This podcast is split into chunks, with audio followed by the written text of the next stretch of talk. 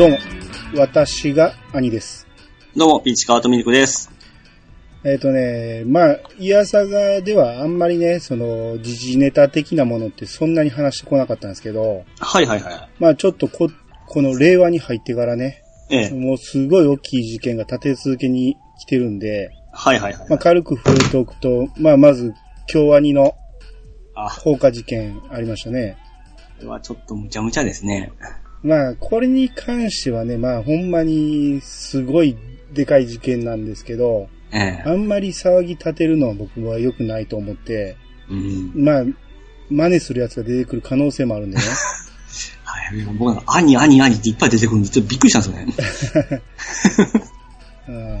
まあ、だから京アニに関してはね、まあ、何ができるかなって、ポッドキャストやってるもんとして考えたら、まあ、ここで事件のね、ええ。その悲惨さとか、犯人の、その、ろくでもないところとか語っても、うん。まあ、しゃあないんで、うん。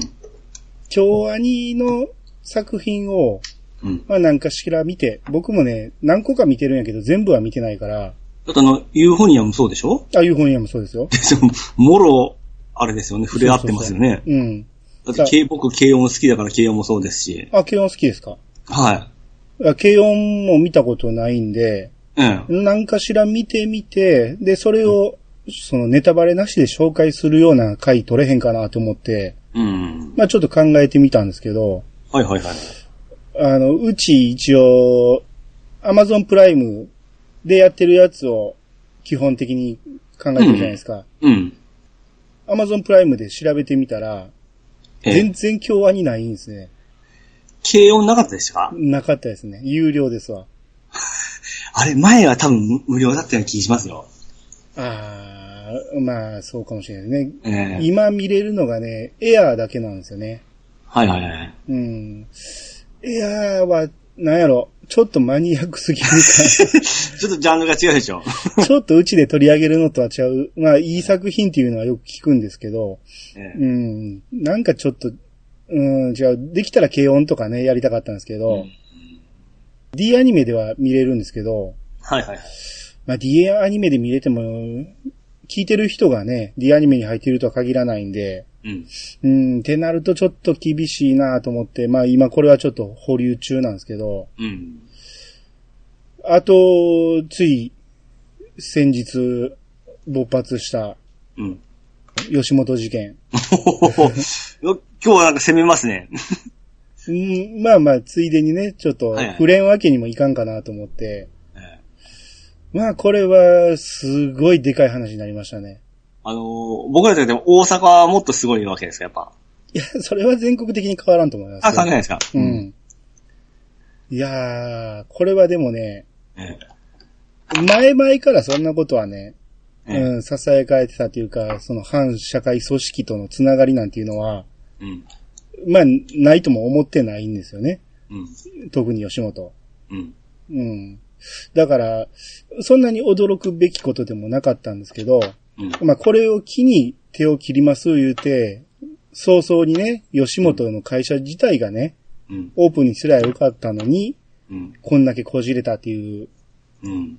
こじれたもんやからどんどん不満が 出てきて、いや、マジで笑えなくなってきますよね。あれはちょっとね、えお笑い業界全体にマイナスでしょうね。え僕はあれはあんま見たくないんですよ。それは誰も見たくないさ、あんなあの、極端にその芸人さんがうん。真面目なドラマしたり、うん。ああいうの僕ちょっと苦手な、苦手っていうか、わかるわかる。あんま見たくないんですよ。うん。まあ、変な葬式のシーンとか、うん。ええそれ、それも人として当たり前なんですけど、僕はちょっとそういうのあんましこう、背けてしまうタイプなんで、で今回もあからさまにはちょっと見ないようにしてますね。ああ、まあまあ一応はある程度把握しとかなあかんと思って見てるんやけど、ええ全部、その生の記者会見っていうことで生をずっとやってるから、見、見切れへんっていうかね。はいはいはい。うん。あのー、宮迫さんとりょうさんのやつもめちゃめちゃ長かったしね。うん。で、今日やってたやつ見れてないけど、あの、岡本社長のやつはええ見れてないけど、まあ相当長かったみたいですからね。もうちょっともう、普通になんかゲイやってもなんか笑えなくなってきますよね。ああいうシーン見てしまったら。あーまあまあ、それほどでかい事件なんですよね。この、宮迫さんに罪をかぶせて、うん。なかったことにしようとした吉本。はいはいはい。うん。まあ、宮迫さんもね、全部をほんまに語ってないとは思いますけど、うん。うん。なんか素人的にはどんどんどんどんなんか変わってきおるんで、方向が。うん。あらあらまで全然魔女狩りのようにこう変わってきたんですけど。まあ、魔女狩りとは違うけど、うん。まあ、吉本の本質的なところでしょうね。うん。うん。で、これに松本さんが動いたっていうところがまたでかいんですよ。うん。うん。その、まあ、前社長、大崎さん、今会長ですけど、うん。この方とダウンタウンっていうのは、ものすごいつながりの深い人で、うん。ダウンタウンの今があるのはその大崎さんのおかげやっていうぐらいのうん。人なんで、だから、吉本をここまでしたのも、その人のおかげっていうのもあるんですよね、今の時点ではね。おで、その人がやっぱり、この事件に絡んでないとは言い切れない。絶対まあ絡んでますんで、ーうん。これをどうするのかっていうのは、うん。まあだから、よく言われてんのが、もう吉本から芸人全員辞めたらええねんっていう意見をよく見るんですよね。うん。もう全員辞めたら、それで吉本吉本なんかやっていかれへんねんからとか言うんやけど、うん。芸人も生活あるから、うん。吉本辞めました。食うていきませんでは困るわけですよ。食うてう、ん仕事取ってくれとるのも吉本なんですよね。そうそうそう結局は。絶対に食うていける就職先がないことには芸人辞められへんと思うんですよ。うん。うん。でそんな簡単なことじゃないですよね。うん。な、あの、可能性があるとしたら、松本さんが全員引き連れて抜けるってなったら、やっていける可能性はあると思うんですよ。うん。で、それぐらい松本さんってでかい存在なんで、うんう。ん。今回の件は、やっぱり、まあ言うたら悪いけど、宮迫さん一人がうん。騒いだところで何も変わらなかったんやけど、うん。今回、その、それに先輩芸人たちがほんまに憤って、えーいろんなことを言い出したことで、ここまで大きくなったと思うんですよね。うん。まあ、だから、えー今のままではすまんでしょうね。うん。浜ちゃんなんですよ、浜ちゃんは。いや、こういうことにはつく、首突っ込んでこないね。どっちか言ったら、は反社会勢力と繋がってそうな感じですよ。まあ、いろいろあるでしょうね、立場的なものが。うん。少なからずなんか繋がってそうな気がしますからね。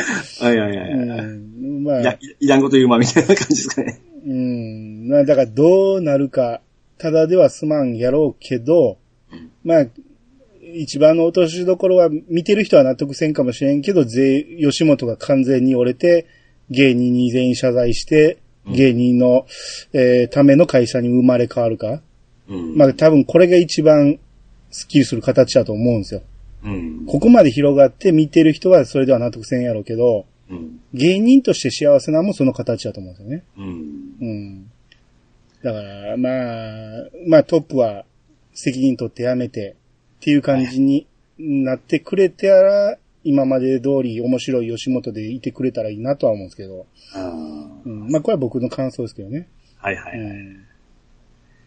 やー、でも、収集つくんですかね。何かしらつけるでしょうね。吉本もこのまま何もなかったように続けれるわけがないんで、うん。さすがにですねう。ん。少なくとも社長は辞める。会長はどうするか。うん。会長を辞めたら松本さん辞める言ってるし、はいはいはい。うん。会長と社長が残るんやったら、極楽の加藤さんが辞めるって言ってるし、ややこしいことが増えてあー まあもう複雑です。みんな仲良くなるんですね。なあ、そうですね。まあ、まあ、ぼお笑いファンとしての意見なんでね、これはね。うん、あくまで僕は芸人の立場ではないから、ファンとしてどうなってほしいかですよね。ここは会社として見とんですかね、やっぱ、上の人は。まあもちろんそうでしょ。ですね。うん。そら、会社が存続するためにっていう。う。うんん。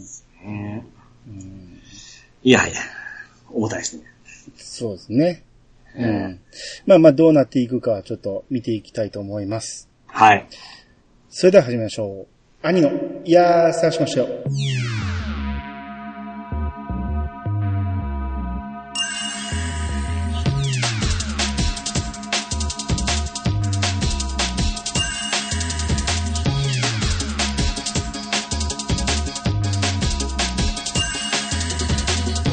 この番組は私兄が毎回ゲストを呼んで一つのテーマを好きなように好きなだけ話すポッドキャストです。改めまして、どうもです。どうもです。はい。えー、また兄通ということで、いつも通り G メールから、はい。えー、お送りしたいと思います。まずは、はえー、ハッチと申します。ということで、はい。いつも応援しております。ハッチと申しますうん。かっこツイッターでは、えー、ドラクエ10オガコアイコン。うん。で、アニツーで私のハッシュタグツイートを読んでいただいてありがとうございます。ツイートでは文字足らずで伝わりにくいため、初めて Gmail で投稿いたしました。うん感想を読まれたっぽいな、と私の曖昧なツイートに、アニさん、ピチさんともに首をかしげられていたかと思います。ありましたね。うん。感想を読まれたっぽいなって書いてるのあに、それは聞かずにどうやって知ったんやっていうね、あ。はいはいはい。うん、って言ってたやつですけど、ええ実は、聴取率調査の回の放送はバッチリ聞いておりました。うん本当にアンケートで自分が何を書いたのか、えー忘れてたんですよね。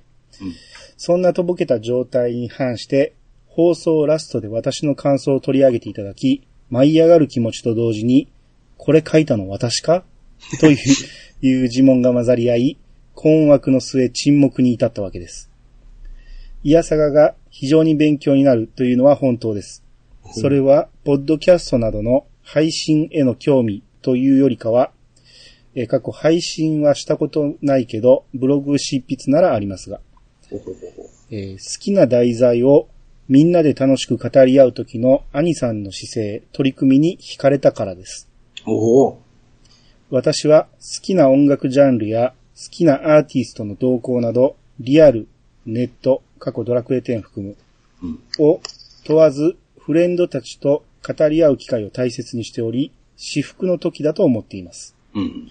そういう時に兄さんを真似てしっかりとリサーチを行い、題材の背景や大事なポイントをノートにまとめて、司会進行とまではいきませんが、仲間たちの発言にフォローを入れたり、話題を振ったりと会が盛り上がるんですよね。うん。イヤサガが自分の糧になっているのを感じて、本当に感謝しています。今後もお二人が、えー紹介するゲーム、アニメ、ドラマ、映画など、感想会配信を心待ちしております。私の人生をより豊かにするため、今後も勉強させていただきたく次第です。暑い気候が続いておりますが、お二人ともお体には気をつけてください。長文乱筆失礼しました。ハッチといただきました。あはい、ありがとうございまりがとうございますす。ベッタボミやないですか？で、ターボメやし、僕らが適当に言ったあの、どことをすごく真面目に返していただきます。ありがとうございます。ありがとうございます。うん。いや、ね、あのー感想を読まれたっぽいなっていうのは書いたのを忘れてたっていうことからの、はいはいはい。うん、ことなんですね。うん。はいはいはいなるほど。僕の姿勢に。そうですね。僕の名前は一つもなかったんですけど。だって、だってあなたリサーチとか、ええ大事なポイントをノートにまとめてとかやってないじゃないですか。ないですね。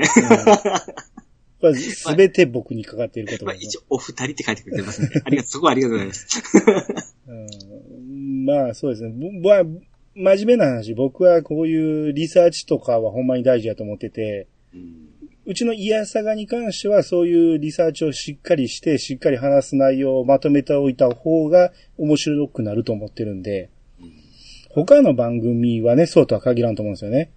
もう、リアルにその場で出た話題をその場で空気で返すっていうのを大事にしてる番組もある,、うんあるやろうし、ねうん。まあ、でも、あいさん国語好きなんやなと思思っていつも聞いてますね。アホな意見ですね、それね。うん 国語好きなわけじゃないでしょ。得意っていうかなんか苦手じゃないじゃないですか。そういう文章。いやいやいや、僕も別に国語のテストは点数良くなかったですよ。ほんまですか？この大人になってからですよ、こういうことができるようになってきたのは。うん。うん。まあまあ、だから、これに関しては僕はこうの方が面白いと思ってるからやってる話で、まあこれに共感していただけるなら、どんどん真似していただけたらいいなと思いますし。うん。うん。ハッチさんといえばね、えー、ツイッターでよく好きな、あの、バンドの話をされてるんで、うん。多分ドラクエ店内でもそれの話をされてるんだと思うんですよね。うん。うん。まあそういう共通の話題で盛り上がれるコミュニティって大事だと思うんで。まあそうですね。うん。うん、好きなものが一緒いうのはかなり親近感が湧きますし。そうですね。うん。まあこれからもハチさんよろしくお願いします。よろしくお願いします。はい。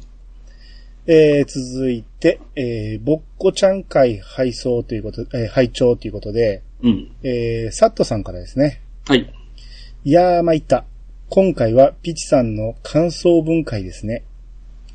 確か、小6か中1の時の昼休みに、おーい出てこいが放送で流れ出したから、これなら良いかと思ってリクエストだったのに、びっくりです。でも感想文を聞いた時、えー聞いてた時は、声出して涙流して笑いました。読むより書く方に才能ありかも。わらわらと。うん。あとは、やはり兄さんにお任せですね。ついでに、自分も最近村上春樹を読み出したばかりです。今更だけど。さらに、足立みつるを最初に買ったのも、ん、なんだっけ？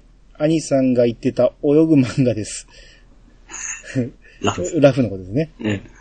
追伸、奥さんの近くで肛門にキスの話はなしでしょう。ちゃんなかさんのところ見たく奥さんリクエストします。といただきました。はい、はい、ありがとうごありがとうございます。ざいます。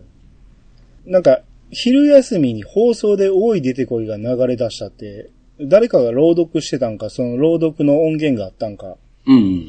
っていうことなんでしょうね。そうですね。うん。まあまあ、だからそんだけ分かりやすくて聞きやすい、特に多い出てこいは会話が多いんでね、うん。分かりやすいと思うんですけど、うん。P さん分かってなかったですけどね。うん。うん。痛い痛い痛い痛い。うんで、読むより書く才能がありって。おー、やっぱり、ま、バレてしまいましたか？そうですね。か今度書いてみます？何か。で 僕結構、あの、反省文の結構得意なんですよ、書くの。ああ、ええああ、なるほど、なるほど。ああいう風に何枚書けって言われたら何枚でもこう反省文ですね、どんどんどんどん書ける男なんですよ。ああ、なん、何かしらの文章をちょっと書いてほしいですね。うん。まあ言ったでしょ、僕小説を、うんその、小説と言いますか、あのー国語の教科書になんか地図があって、うんこれを元に物語を書けっていうお題があって、うん。あれほんまですね、50ページ以上書いてたんですよ。まあ、面白いかは別として。別として。それ小学校ですからね。うん。恥ずかしい部分ですよ。ま、昔、ちょっと、かすかに覚えたんですけど。うん。うん。多分好きなんですよね、書くのは。まあ、小説になると長くなるから、なん、なんか文章ちょっと書いてもらいましょうか。うん。まあ、ちょっとなんか考えますわ。わかりました。はい。僕の才能がここで開花されたかもしれない。かもしれないですね。うん。うん。で、奥さんの近くで肛門にキスの話はないしでしょってこれ書いてるけど、はい。あの、実は肛門にキスの話は、その時は奥さんいなかったんですよね。そうですね。今ちょうど僕の真後ろにおるんですけど。何でもいいですよ。ちょっと、ちょっと、今。私の話が出じゃあ、じゃあ、じゃあ、じゃあ、じゃあ、あなたじゃないです。真後ろにおるっていう。邪魔しないでっていう。はい。はい。まあだから、あのーあ、あの、急にずっと横におったんじゃなくて、その罰ゲームとして呼んできてほしいって言った時に、はいはい。えー、呼びに行ったところの下りはカットしてギュッと縮めたんで、うん、うですね。あずっとおったように聞こえましたけど、うん。うん、呼んできてもらったんですね、あれは。そう。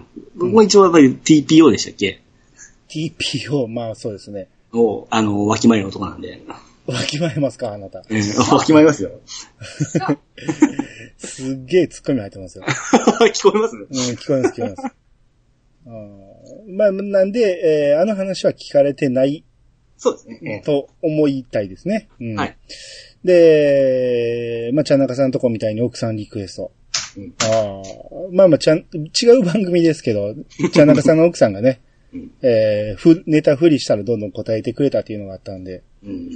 まあ、いずれ、嫁かとミルクさんにもそういうことを。難しいっすよね。いや、この間の罰ゲームの時も、ええ1個目の罰ゲーム、絶対無理やったじゃないですか。そうですね。空気的に。あれ全部カットしましたけど。えあれも僕まずいと思って、あ難しい。急に 急に切り替えてあれに罰ゲーム変わりましたから。あのくだりはほんまにだやばいと思って全部カットしましたんで。なかなかですね、難しいところもあるんですよ。うん。はい。まあまあ、そのうちそういう機会があれば。そうですね。はい。ご機嫌がいい時にですね。はい。はい。えー、ということで、サットさん、ありがとうございました。ありがとうございま続いて、トールさんですね。した。はい、終わります。はい、どうも、トールです。コボちゃんの4コマ漫画、初めて知りました。これはあのー松本人志の放送室から聞いてくれたんですよね。えー早速見てみました。てんてんてん、てんてんてん。売れる側でした。これはあの、わかりにくい4コマの、うんうん、ありましたね。うん、ネタが、オチが分かれば売れるっていう話をしてたんで、まあ、わ分かってくれたってことですね。うん。で、放送室は全部聞いていなかったので、また聞き直そうと思ったけど、いつ聞けるただでさえ、イヤサが聞き出して、他のポッドキャスト溜まり出してんのに、松本人志というより、ダウンタウンのラジオといえば、ヤングタウン木曜日やけど、これもよう聞いてました。木曜日に家で録音しながら聞き、次の日も授業中に昨日のヤン目を聞くってパターンでしたね。あー、テープ残しとけばよかった。当時のヤン目は、今でも全部じゃないけど、ニコニコ動画で聞けますよ。アシスタントが、今田耕司と、ゆうと、メンバー名、メンバー名の個々の頃の番組です。メンバー名って誰がわかんねん。メンバー名こもるすみ21のことですけど。こんなんわかんの40代半ば以上の関西人だけですよ。メンバー名おったな。うんで、もう一つありまして、はいはい。えー、ピチさんらしさ全開で面白かったです。えー、これどういうことやろう。えー、もうリスナーさんから募集しないって言ってたけど一つ、あ、これ、この間の感想会ですね。ああ、はい。もうリスナーさんから募集しないって言ってましたけど、一つ提案が。ゲームなら天才的なスキルを持っているピチさんにおすすめな本。いや、それは間違いですね。またハードル上げてきましたね。決して天才的なスキルはないですよ。あの、へ、下手の横好きってやつ。はい で、ピチさんにおすすめな本、えーゲームブックです。あこれも考えたんですけどね。はいはい。えー最近のではなく昔のファイナルファンタジーシリーズはどうでしょうこれはファンタジー系 RPG 好きにはたまらん設定やし、うん絵が少なく字が多いので、小説と言っても許されるんじゃないかな。自分で選んだ選択肢で物語が変わっていくので、これやったら。それでは、アーテーブレーデオブリガードといただきました。オリガード。はい、ありがとうございます。えーと、まず、ダウンタウンでね、うん。ヤングタウンっていうラジオ番組、MBS の番組が昔あったんですけど、はい。まあまあ今でもヤングタウンは残ってて、うん。うん、さんまさんと、あ、ですね。うん、鶴瓶さんがやってるんですけどね。名前は聞いたことあるなと思って、最近よく聞くな思ったらそうですよね。うん。うん。まあだから未だに続けてるんで、どこがヤングやねんって話なんですけど。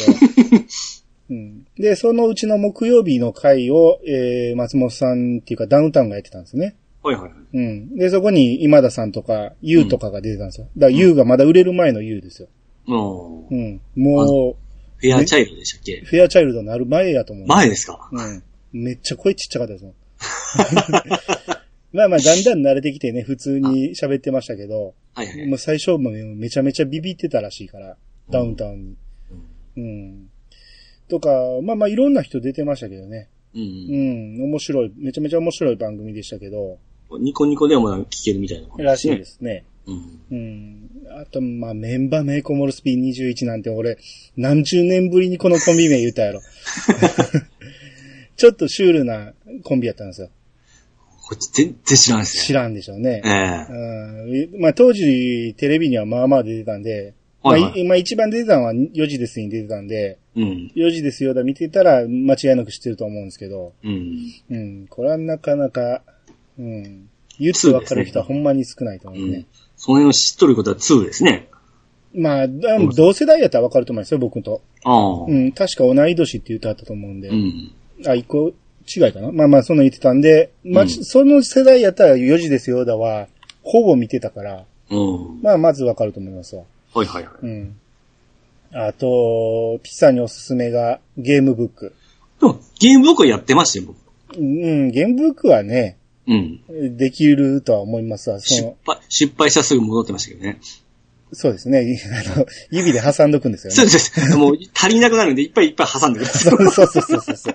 ここダメだった時、ここ戻ってみたいな、セーブポイントみたいに作ってから、で、どこやったっけってわからなくなってくるんですよね。アホですよね。付箋、付箋貼っときゃええものをね。いや、多分その頃、付箋って知らんかったと思うんですよ。うん。指でやるか、折り目つけるか、そんなんでしょうね。うんそうです。あれなんか、体力のヒットポイントとかを、なんかチェックするのとかありましたよね。あ、まあありましたね。カード、後ろの方にカードみたいなやつがあってかうん。ら。うん。それもなんか、真面目にやってながら最強、シートしてやってましたけどね。ああ、そうですね。すぐゲームオーバーになりますからね。そう、そうなんですよ。うん。またこのページやって。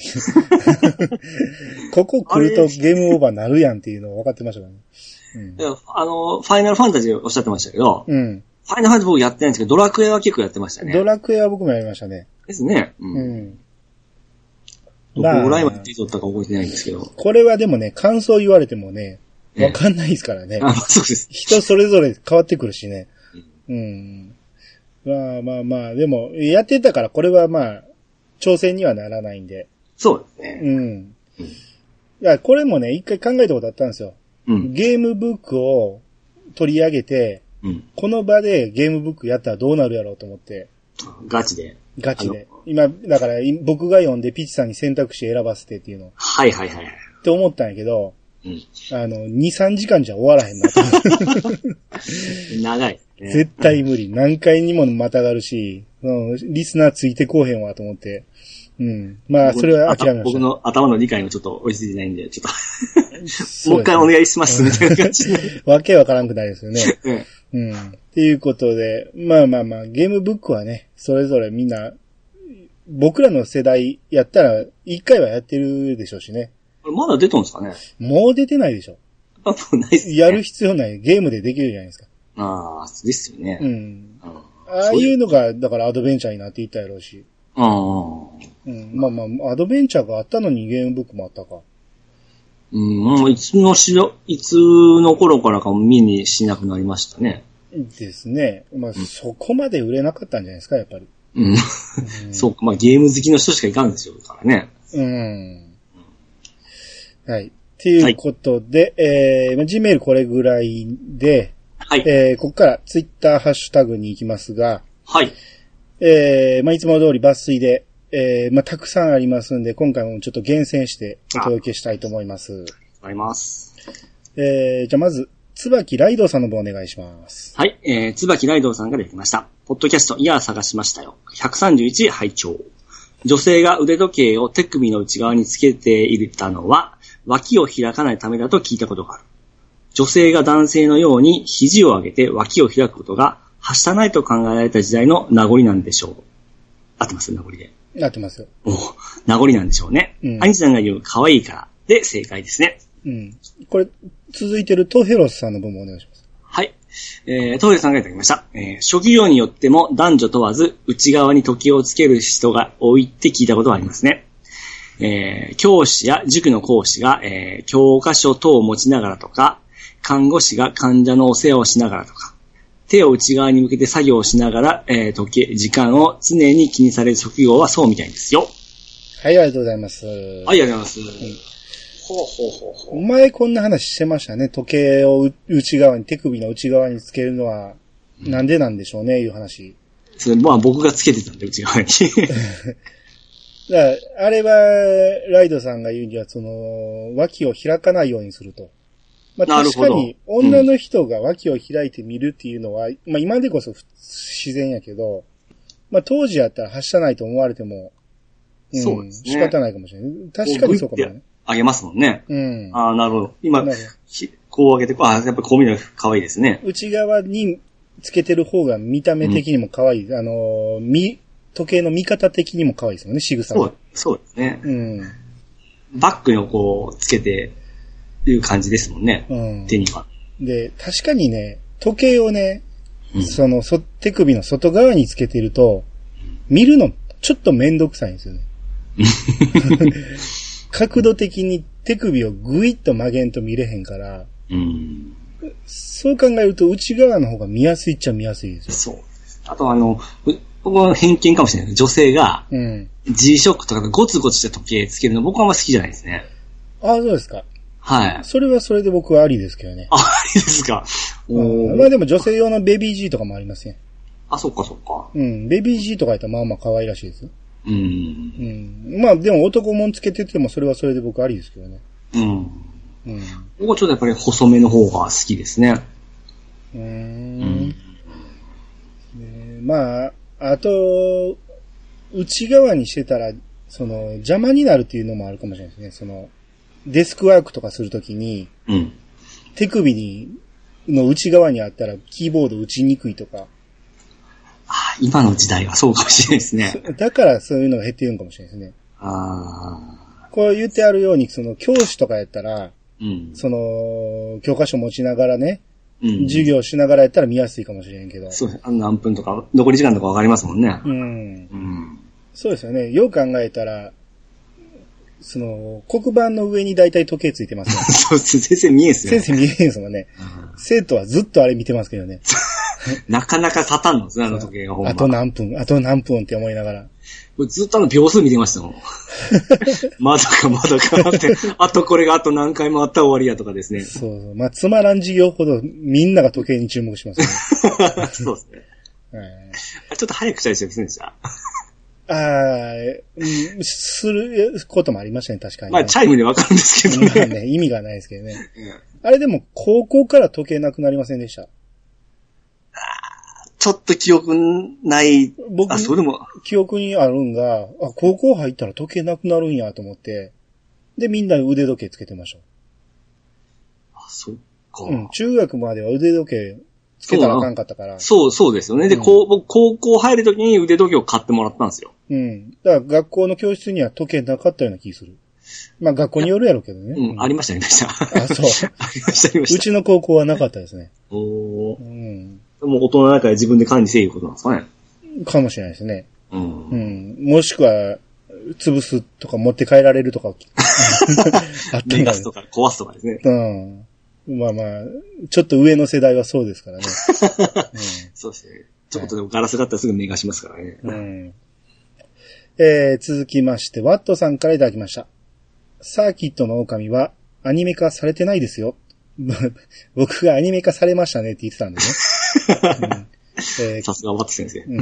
後年プレイボーイで、えー連載されたサーキットの狼2モデナの剣は OVA になりましたけど、えー、過去全1話。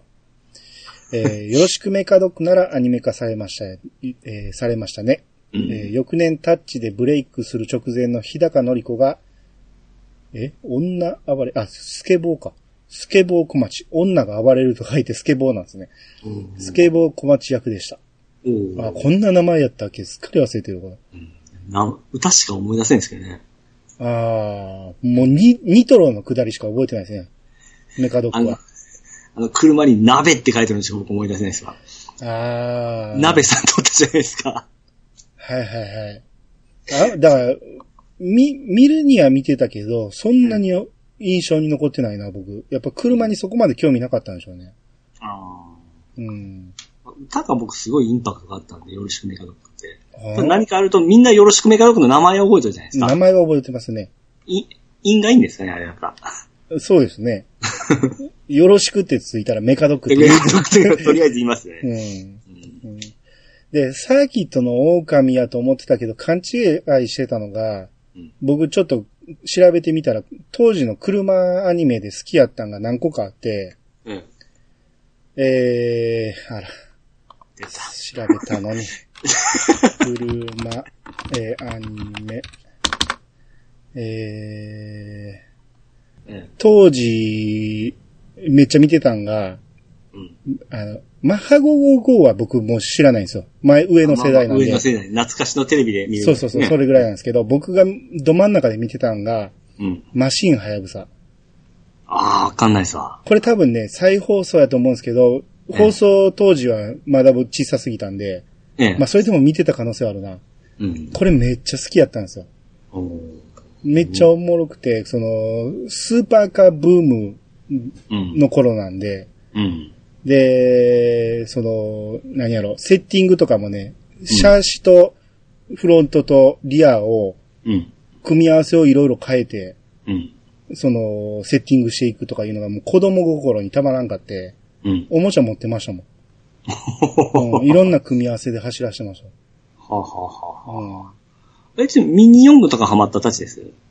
ミニ四駆は下の世代ですね。ああ。うん。で、ダッシュ四駆とかは知らないですか？うわ、だから知ってるけど見てないですよ。僕、ちょっとだけ見た記憶があって、あれも歌だけ覚えてるんですよね。あうん。まあ、ミニ四駆好きじゃなかったんですけどね。あ。ああ。まあ、ほんまに完全に下の世代ですね、あれは。うん。うん。まあそうですね。僕よりちょっとしたぐらいが流行ってましたからね。うん。ちょっと待って、もう一個ね、これっていうのがあったんやけど、どこや？ちょっと、ちょっと。これは言いたいっていうやつやったんですけど。なんかねえーとね、えーとね、えー、チャンピオンタカじゃなくて、えあし明日だが。ー、違う違う違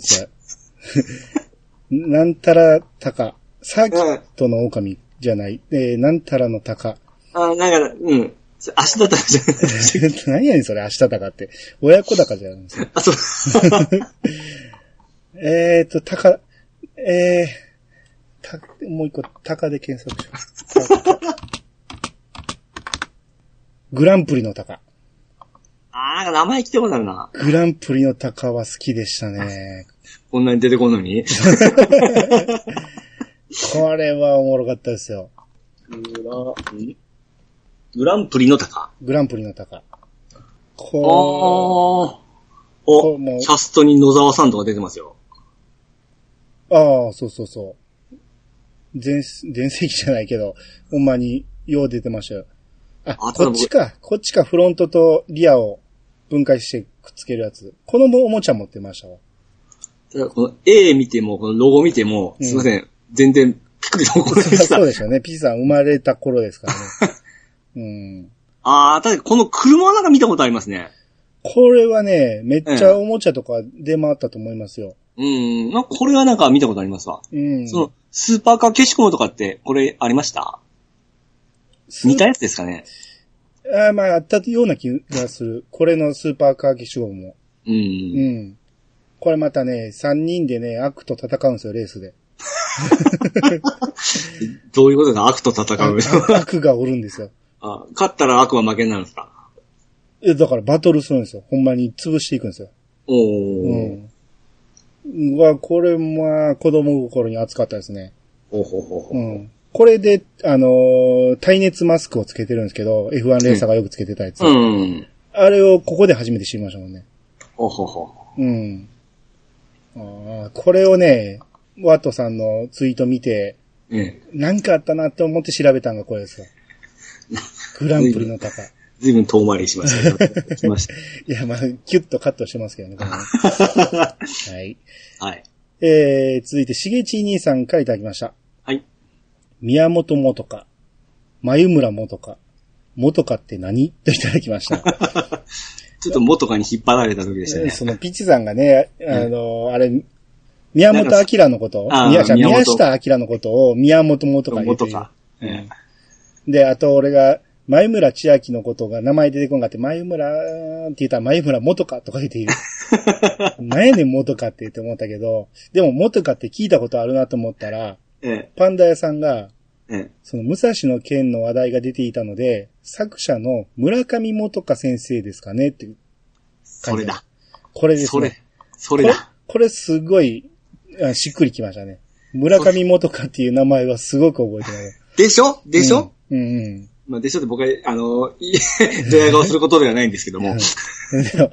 宮下明を言おうとして、む宮し、宮本元か言ってますからね。でも、あの、農家に似とるじゃないですか。漢字漢字にひらがなで。ああ、そうですね。う。うんん。まあ、パンパンダイさんはさすがですね。さすがですね。え はい。えー、つはいうん続いて、ピチカードさんの方お願いします。はい、えー、ピチカートミルクさんがいただきました。いつもありがとうございます。はい。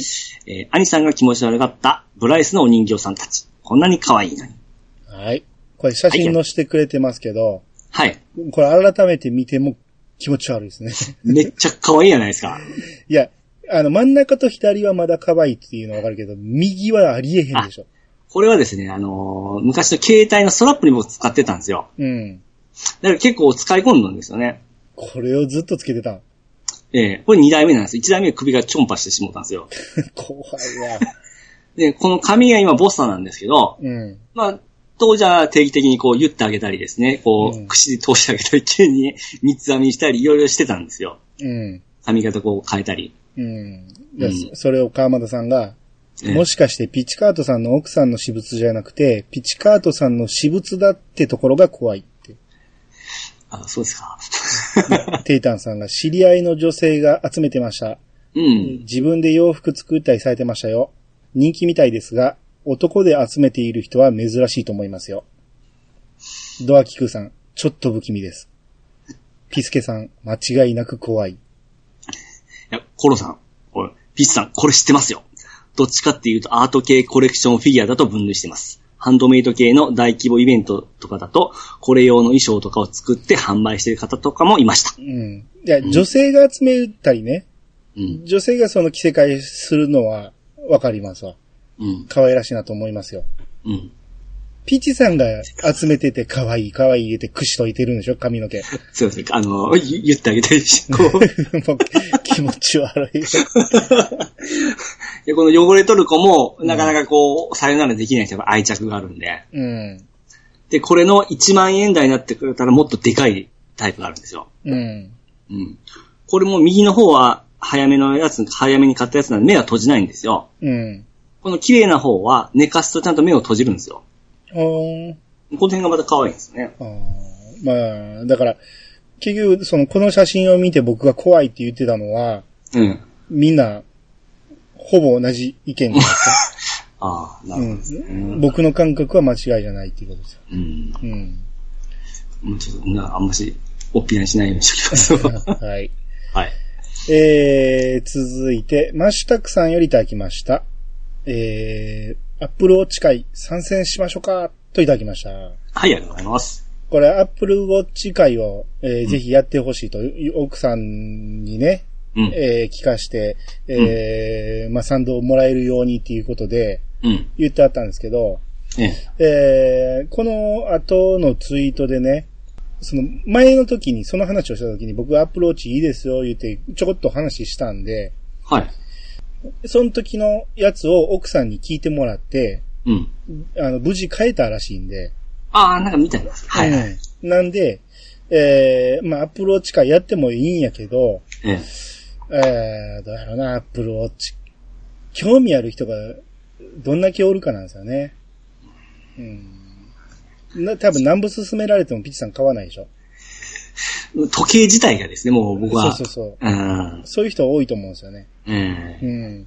なんで、やっぱりある程度興味持って聞いてもらえる話題が多い方がいいなと思うんで、う。うんん。まあ、あれは無事買ってくれたから、まあ、これはこれでいいかと。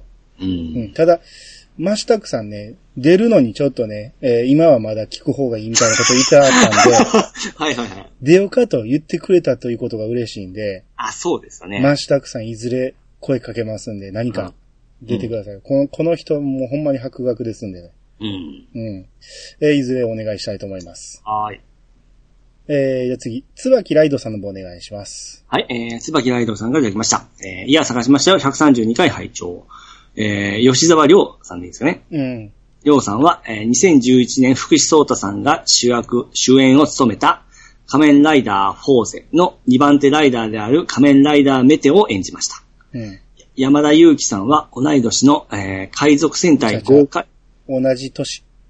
同じ、お同じ年のうん。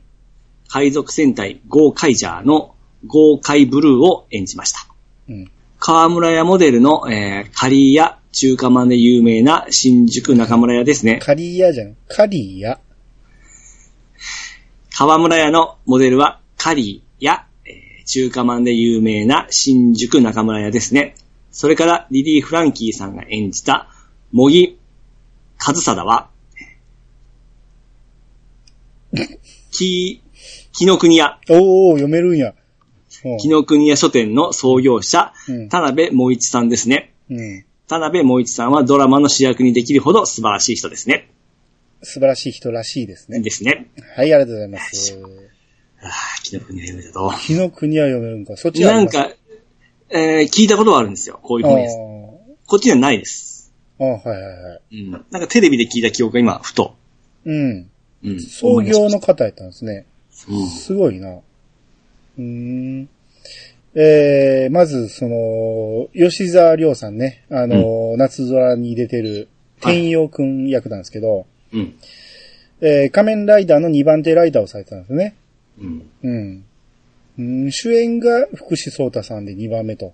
うん。うん。この変身シーンはね、あの、後でね、えー、ワットさんが動画載せてくれてますんで、まあ、そっちは今日はちょっと紹介できないですけど、はいはい。あの、ハッシュタグで検索してもらったら変身シーン見れますんで、うん。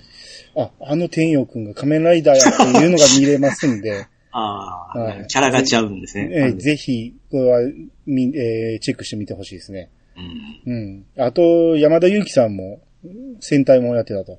うんおーやっぱ、この世代のイケメンはみんななんか知られてるんそうですね。ですね。あの、うんなんか、イケメンの方がその戦隊もん出てますね、なんか。ですね。そこが登竜門みたいになってますもんね。うん。あの、侍のやつなんでしたっけ？えーっと、うん？侍戦隊。侍戦隊？そんなんあるんですか？真剣者。ほうほうほ真剣者の真剣ネットがあの方でしたよねう。。あーあー、それ言ってましたね。あのーアニさんが教えた人ですよね。そうそうそうそう、僕の教え弟子、僕が育てた、ええもう名前も出てこないけど、うん写真断られたしね。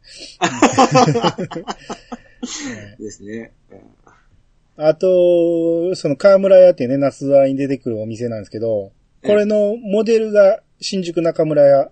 これカレーが有名ですね、確かに。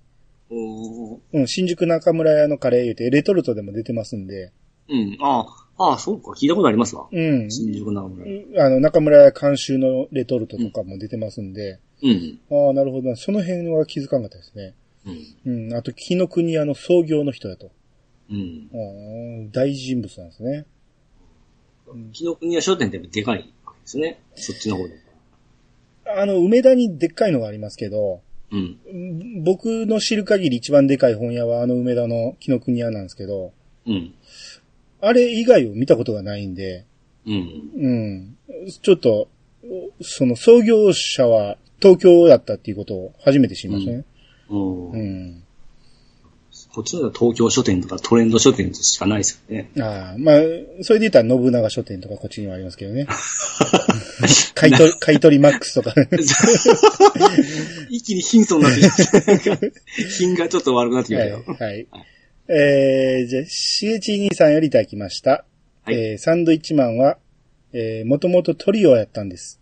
だから食べるサンドイッチから来てるんです。といただきました。はい、ありがとうございます。す。これ、あれですね。アニさんがどうやって売ったやつですよね。そうそう、サンドイッチマンってう、んその、体の前後に看板つけて、その、街で宣伝してる人呼び、うん呼び込みじゃないけど、その、街の広告を出してる人なんですけど、え芸人のサンドイッチマンも、え。えこっから来てるんじゃないかっていう話をしてたんですね。え。はいはいはい。うん。で、あのーまあ、ほんまにそうかは知らんから、ええ。あの時も言ってたんですけど、いや、本場にそっから取ってるかはわからんけど、サンドイッチマンも、ええ。その、看板をつけてるサンドイッチマンを知らんわけじゃないから、ええ。ある程度それは参考にしてるんじゃないかっていう話をしてたんですよ。はいはいはい。あ、そうかそうか。うん。やけど実際は、サンドイッチマントリオやったんですね。これはご存知僕全然知らなかったです。知らんかったですね。うん。で、調べてみたら、え3人トリオの、え。ええ。っていうことで、えー間に挟まれるっていうことで、ええ。えーサンドイッチ。まあ、数字の3からも来てるからちょうどいいっていうことでサンドイッチマンになったらしいけど、さすが兄さそうですね。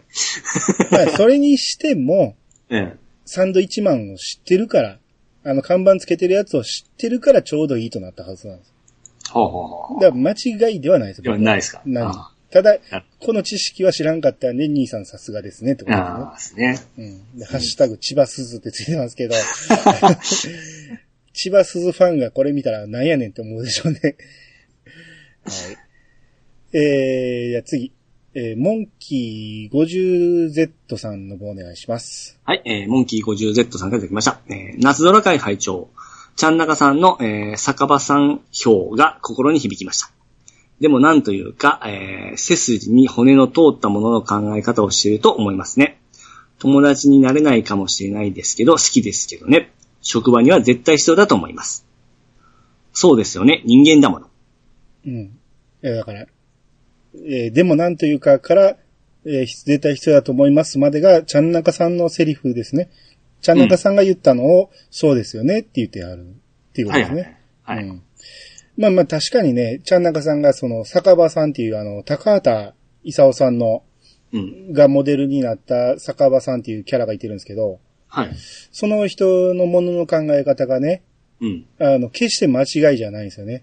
うん。うん、言われた時に、言い返せへんぐらい正論で来るんですけど、うん。多分なんかムカつくっていう 感想を持つと思うんですよ。それ言われたら。うん。うんああ、わかりますね。人付き合いは下手やけど、仕事職場にはそういう人がおった方が絶対うまくいくっていう。うんう。ん。まあ、ちゃんなかさんの意見なんですけど、まあ、それは確かにそうですよね。う。うんん。そうですね。しっかり、ちゃんとこう言うてくれる、舵を取ってくれる人ですよね。ですね。あとあなた、ハッシュタグを読み逃しますけど、下の。した。そうですね。人間だものの次。脊髄動物。おまあ、脊椎ですけどね。最近賢くなったでしょ。ですね。なぜこんなに読めるようになったんですか、あなた。それはもう42にもなります。やっぱり違いますよ。じゃあちょっと次のやつをね、紹介したいと思いますけど、はい。えーフッチさんよりいただきました。無事に届きました。ありがとうございます。ということで、はい。えー、まあ、ピーチさんがね、飲料を送ってくれた分のはいはい画像を載せてくれてるんですけど、ええー、段ボールにね、え。ええ。なんですか、これ、あハクション大魔王の花瓶ですか、これ。どう見てもストライムね。スライムやったんですか？ええ。すっげえ気持ち悪いですけど。ハクション大魔王が出てきそうな花瓶みたいなんです けど。耳がね、耳が。で、これ、あの、吹き出しがついてね、ええ。おめでとうごぞりますって書いてますございます。象でしょ、これ。さに点々じゃないですか、どう見ても。どこがさなんですか、これ。さでしょ そんで、いいじゃなくて、りでしょ、これは。右の方が長くなってますよ。無理やり、無理やり当ててますいね。やいやいや、どう見てもごぞりますですよ、これ。俺はあれですよ。フッチさんが読まれる思って結構丁寧に書いたことですからね。失礼のないように。これはザには見えんな。ほんで、この、なんか、効果音がついてますけど、え、テレレテレレ、テレレレですよ。そんなんやったっけ？そうですよ。び重え？重テレレ要だからテ。レレ、テレレレですよ。ああ、いや重要なものをゲットした時なんですね。そうです、そうです。うんえ、おしゃれ、おしゃれでしょ。え、ビーチさんが言ってるのはゼルダのこと？違いますよ。ドラクエですよ。でしょ？ええ。ああ、な宝箱開けたっていうよりも、重要アイテムゲットした時ですそうです、そうです。はい。めっちゃおしゃれじゃないですか。ああえ、カルピス送ったんですか？違う、これ、これ箱ですよ。箱だけですか？カルピス一ケース送ったからね。この下開けたらたっぷりあるみたいな。ああ、なるほど、なるほど。ええああそれは。みんなが、みんな悔しがるから多分こう映してないんですよ。さすが分かってますね。ああ、なるほど。え、しまったって思思ってますみんな見たら。はい、はい、美味しく飲んでくれたんですよね。はい。そんな感想はないですね。うん。うちのお米の感想もなかったですけどね。いや、う嘘嘘。そんなん別に求めてませんからね。うん。でそうもどこ、スーパー売ってるやつですからね。うんうん別にその感想は大丈夫です。はい。はい。えー、パンタンさんよりいただきました。よりが僕癖になってますね。う。うんん。反論聞きすぎやな。パンタンさんからいただきました。えー、朝ドラ会拝聴お三方の話を聞いてみた気分になっています。パンダの尻尾の色は完全にアウトですが、原点の白蛇伝に合わせているなら仕方なしですかね。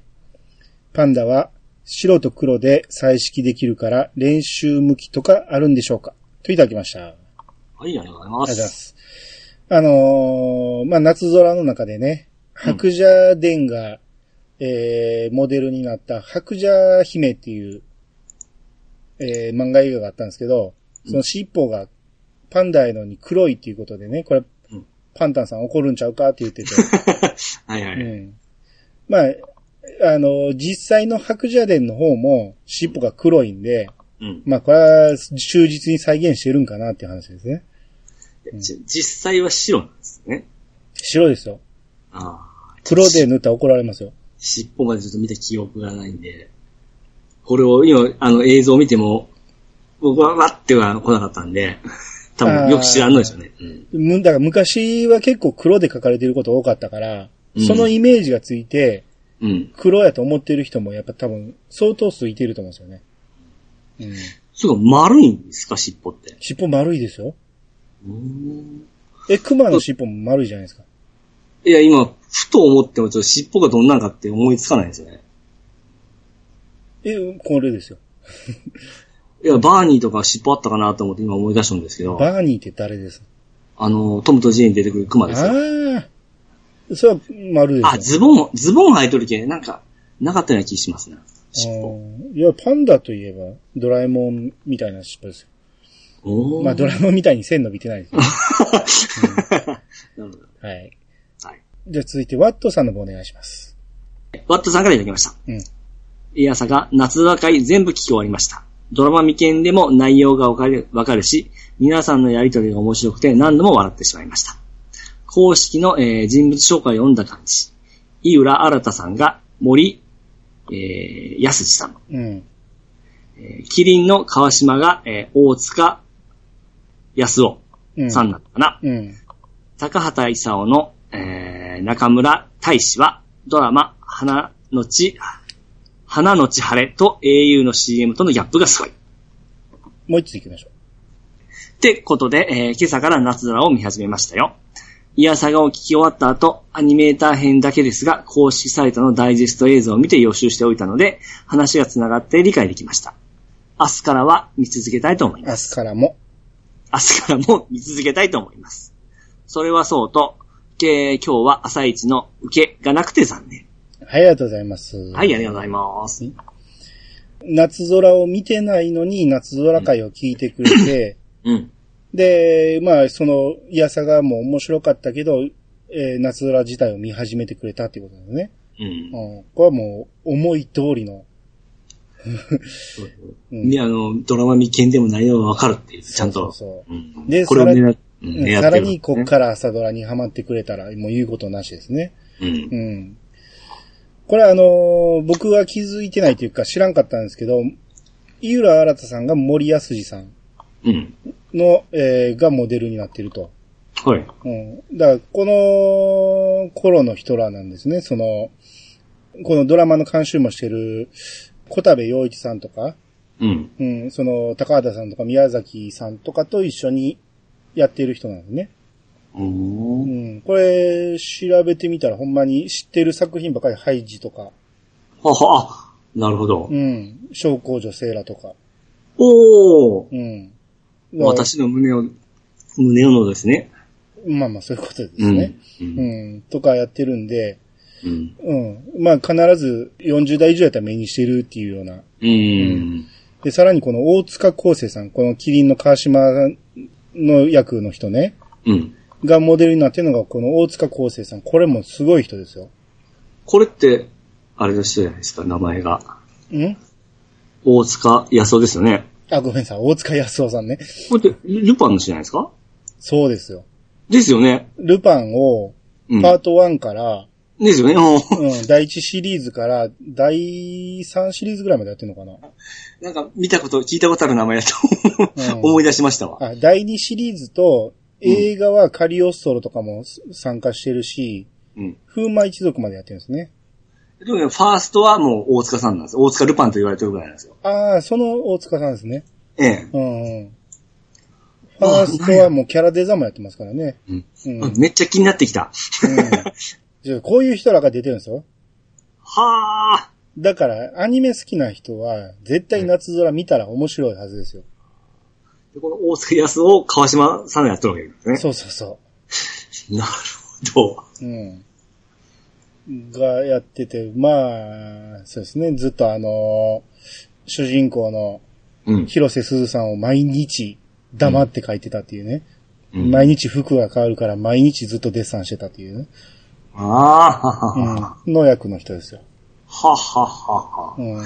え、あれってどこまでほ、本当なんですかね？あ、いやいや、ほ、ほんまではないと思いますけど。ああ、そこはまあ、うまいことやと思いますね。いや、だから、この人ほんますごい人ですね。その、未来少年コナンとか、うーん。最近やったらデジモンとか、ああ、まだご活躍なわけですか？まあ、2007年が最後のエピソードなんで、どこまでやってるかはわかんないですけど、あとは。うんう。ん。まあ、だこういう人らを、が一つの一箇所におった、うん。そ、の、大英、大英じゃないわ、東映の、うん。うん、モデルになってますんで、う。うんん。そこから飛び立っていったわけですそね。う、面白いですよ。今日の夏空も面白かったですよ。おお、そこに行くかっていうやつですよ。この間ちょこっと見たのが、うん。えあアフレコ、アテレコでしたっけ？あれやってましたね。あ、フレコやってましたね。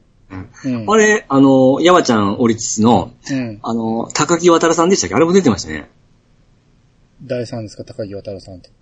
あのですね、えーっと、えー監督みたいにしちゃったかな。あの、声で言うと、あの、ガロードランとかの声出してる人なんですよ。知らん。ガンダムで言うと。だから、そのガロードランを知らんから。で声あ山ちゃん以外にも声優は出と、出とったということですね。そう、あまあ、声優は出てましたけどね。うん。あ、ガロードラン、ガンダム X。そうです。うんお、高木さん出とるわ、と思って。声で、声ですぐ分かったんです。あらって思って、見たら、わ、顔で出とる思ってびっくりしたんですよ。ああ、そうなんですね。ええ。で、顔を見たことなかったんで、うん。あの、声だけで気になってバッと見たら、もう、あの、なりだったんで、あ、こんな顔しとんだと思って。ええまあ、声でわかるって、ピーチさん声優好きなんですね。見とる、大好きや、言うとる またにわかみたいに言わんとってくださいよ。えー、あ、あ、夏は書いてますわ。89話ゲスト、藤井役っていうことで。うん、ああ、知らんさあ、その時に出てたんでしょうね。そうですね。たまたま朝ごはん食いながら見てましたね。ああ、なるほど。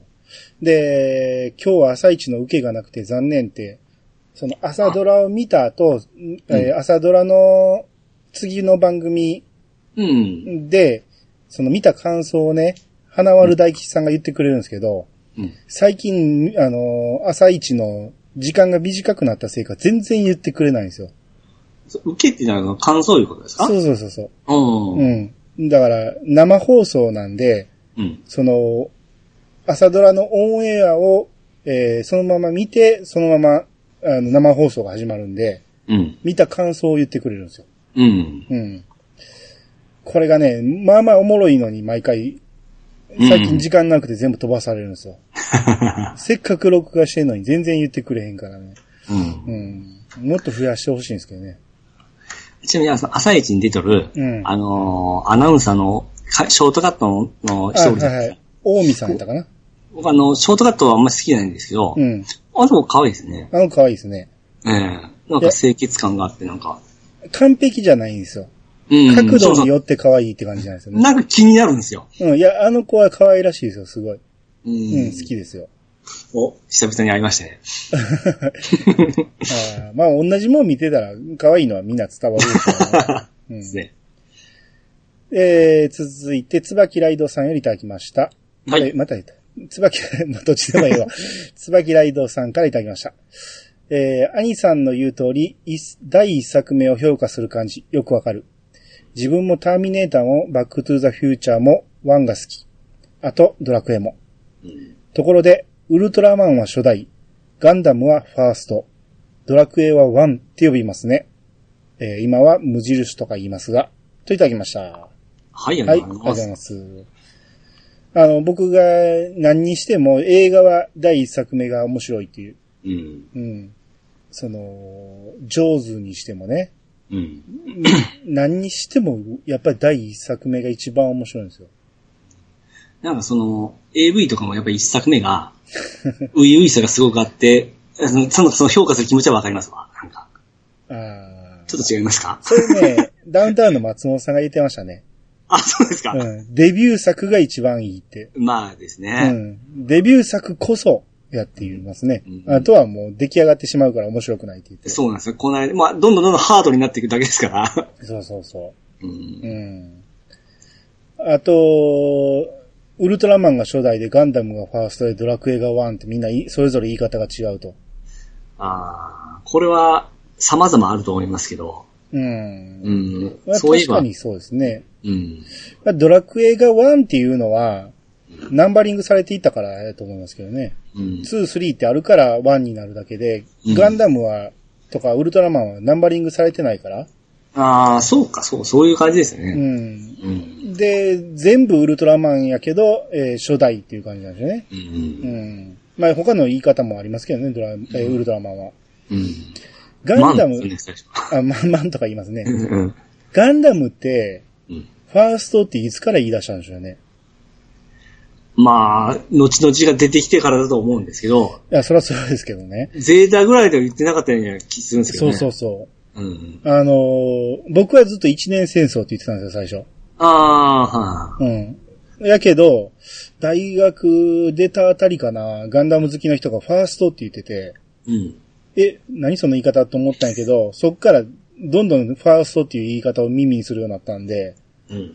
あれこれいつの間に広まったんやろうと思ってたんですよ。どっから広まってきたんですか？ね。ねえ。なぜかファーストで定着しましたね。うん。うん。通ずる、もう通じますよね。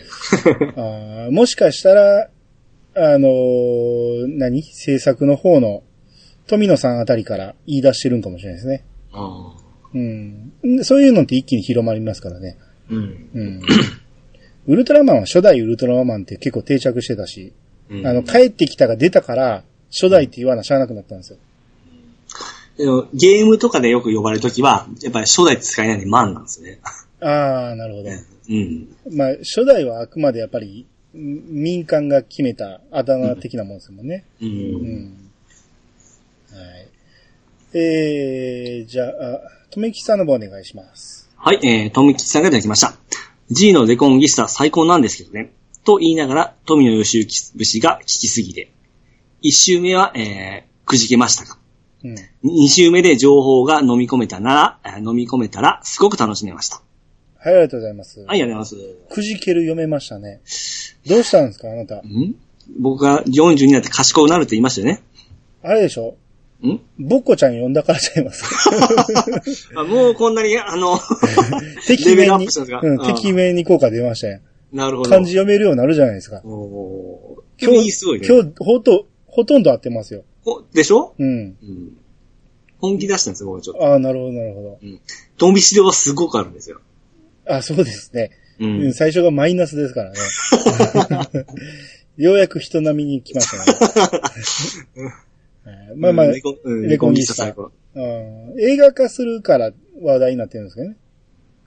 これやっぱり、富野さんのは一周目はやっぱり難しいんでしょうね。ああ、まあ、そうでしょうね。何にしても。二周目からやっぱり情報、いいわばネタバレをしつつの、お理解してくるような感じですかね。うん。まあ、それもあるし、うん。最初はみんなガンダムと思って見るから、うんじ。ゃないですか。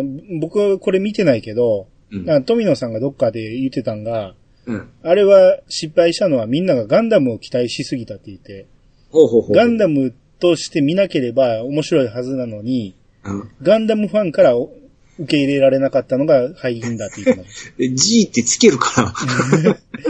G ってつけたら期待するじゃないですた。かだ。からガンダムをそんなに思い入れない世代からはかなり評価されてるっていうのを言ってたんですよ。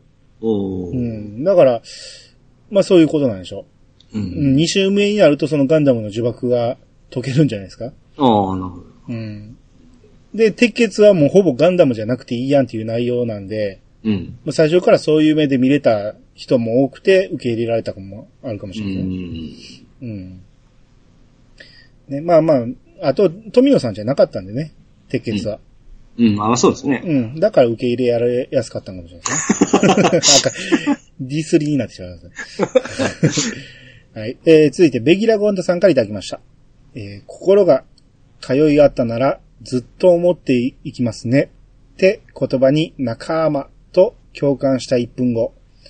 ショートにしたら嫌いになると裏切られる。ピチさん。えー、で、兄さんまで高木さんを押すのなら見てみますかね。えー小説会、逆者会楽しみにしてます。といただきました。はい、ありがとうございます。そうですよね。あのー前の時に、ええもう一旦思ったら、もうずっと好きになり続けるっていう話をピッチさんしてたんですよね。そうですね。うん。それがもうショートにしたら嫌いになるっていう、えープリプリの奥井香りのことですよね。そうそうそう。うん。どうもあれはちょっとショックだったんですね。一貫性がないですよね。そうですね。はい。そうと言って、河合由衣はショートで好きですしね。ミクちゃんは？あれはショートには入らない。うーん、そうですね。あれはふわふわし、うん、セミ丼ですかね、あれは。セミロン？まあ、型ついてないと思うけど、まあでもショートとも言えんしね、あれはね。うん。うん。うんで、高木さん押すなら見てみますかね、と。僕あ、も2僕見れましたよ。あ、そうですか。僕まだ、録画したまま全然見れてないんですよ。あー、まだですね、あの2は、うん。やっぱり1があった分ですね、結構グイグイ攻めてますね。あどこ、露骨に。あ、なるほどね。続きやからね。しゃあないですよねそうですね。。うん、もう、なんかすごく露骨に攻めてますわ。ああもうだってだから、うん。西方くんもワンを経験してるわけですからね。そうですねう。ん。うん。ただまあ最初にうっていうキュンってしますけど、うん。主題歌がですね、あの、大原由衣子さんなんですよ。うん。初代の歌覚えてます？あ覚えてますよ。あのー感じがすごくまだ耳に残ってるじゃないですか。うん。うん。えー言わないでよね、だったかな。ああ。2、2も続投であの、大原さんが歌っとるんですけど、うん。まだちょっと馴染みな、馴染まんのですよね。あそうなんや。えそうなんです。だだから、ワンが良かったら、ツーってなかなかね、え そうです。そうでしょうね。多分そっちを最初に見た人は、うん。それがいいと思う可能性もあるんですけど、そうなんです、そうなんですよ。うん。そういうの続編ってやっぱ難しいところですよね。難しいですね。うん。えー、じゃあ続いて、パンタンさんの方お願いします。はい、えー、パンタンさんからいきました。まさか読書感想文がピッチさんドキュメントになろうと、朝から大爆笑しました。ブラックユーモアは笑いのツボに合うか非かで受け止め方に個人差が出ます。か、否か。くそ ブラックユーモアは笑いのツボに合うか否かで受け止め方に個人差が出ますよね。ボッコちゃんのオチでマスターは毒の剣を知っていて、あえて振る舞ったのでか。合ってます？はい。はい。何も知らずの結果事故なのか。考察も楽しいです。はい、ありがとうございます。はい、ありがとうございます。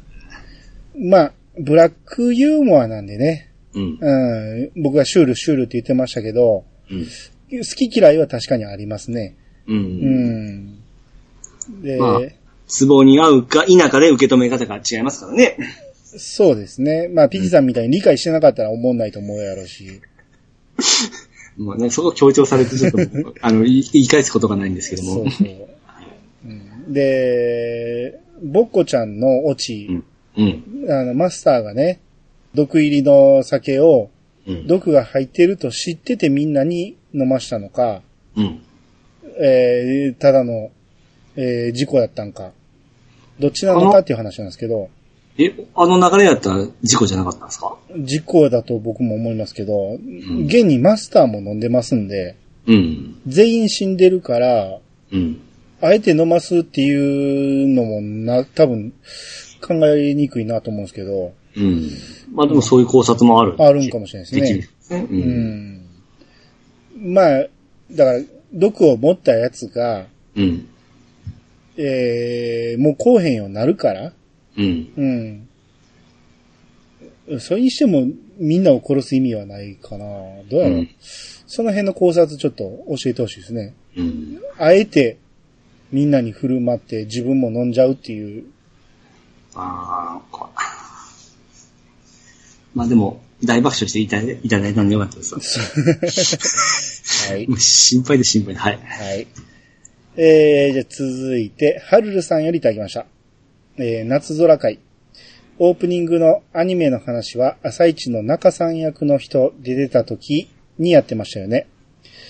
えー、今はタブレットなんですね。肌ツヤって、つ肌ツヤ読めました？あたこのツヤは読めますよ。うん。かけは、かけはしませんけどね。そんなとこまで見てるんですね。えー何にと言われるとうまく言えないけど、最初の頃、なんだか言葉に違和感があったなーって。おじいちゃん冷たいかな？あのまま学校にいても肩身狭かったんじゃないかなって思う。子供らしくないのも孤児になった経験から心を閉ざしている感じだったし。働くことで夏は堂々とこの家に入れるようになって、それで由美子も優しくなったし、うまくいったのかなって思いもしたのだけど。かわいそうかわいそうだけでは夏のためにならなかったのかなって、えー頑固なおじいちゃんだけど、実は優しい。結局、一番夏を可愛がってますよね。といただきました。はい、ありがとうございまはい、ありがとうごす。ざいます。えー、まあ、夏空会の感想ですけど、うん。うん。あのーおじいちゃんがね、うん。えー最初に夏が来た時にすごく冷たくして、うん。えーもう学校行かんでえと。お前は明日から朝からずっと働けと。うん。言うて、えーずっと働かせ続けたんですけど、まあ結果その、えーことで、自信持って、うん。えーここで生活したらいいっていうおじいちゃんも認めて、うん。で、そっから、えー夏も徐々に家族に馴染めるようになっていったっていうことで、うん。あれはおじいちゃんの思惑通りやったんじゃないかっていう、うん。まあ、ハルルさんの意見ですけど、はい。うん、まあまあ、そういう見方ももちろんあるし、けど、僕は、たまたまかなと。うんなんじゃこの子、知らんぞ、みたいな。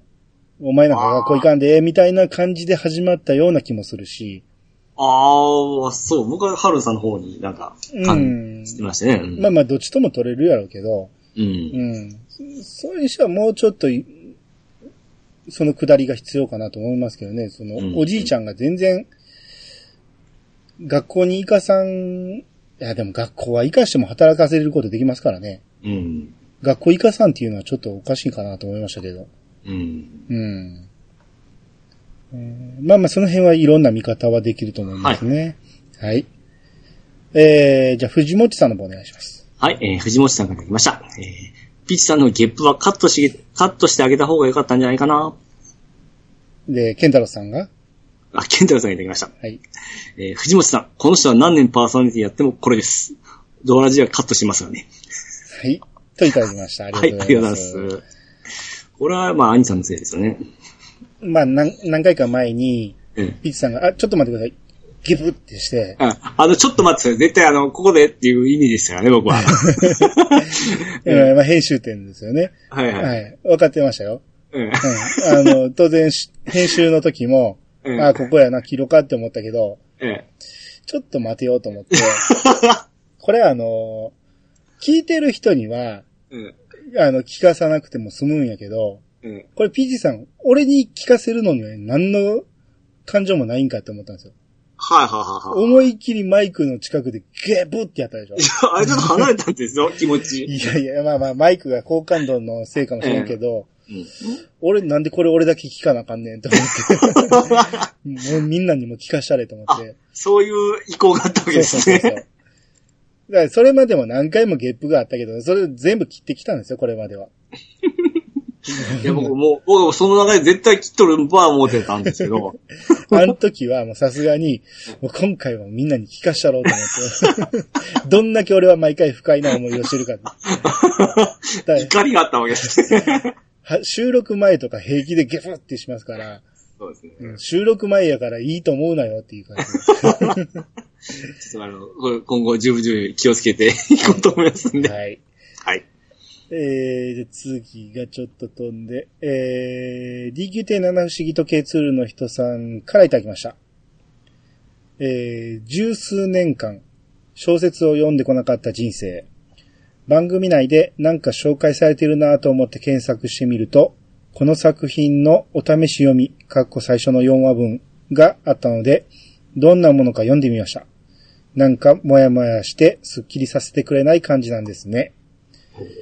番組内で触れられていた最後の話は、ニコちゃん大王の話かなと思ってしまった件。過去、微妙に違うけど。暑さって結局、対象が目の前の人でもいいんじゃないっすか？なんつって。といただきました。ありはい、ありがとうございます。がとうございます。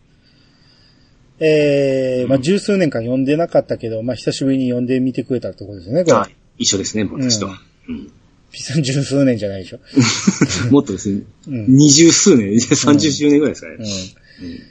うん。で、読んでみたけど、まあ、もやもやすると。まあ、それはまあ確かに、スッキリする話じゃないんでね。うん。全部ちょっとブラックな感じで終わるんで。う。うんん。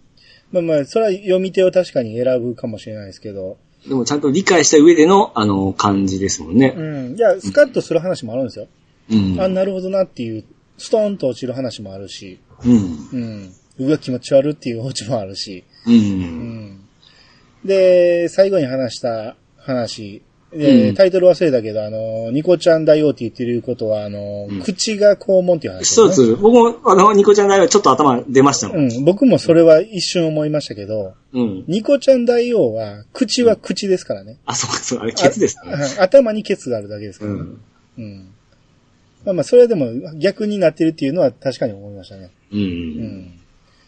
で、暑さの件、えー、あ、まあ、暑さでイライラしてね、うん。あの、最初は虫を殺してたけど、最終的に猿を殺して、次の年に奥さん殺してしまうかもっていう話うん。ですけど、対象が目の前の人でもいい。まあ確かにそうですよね。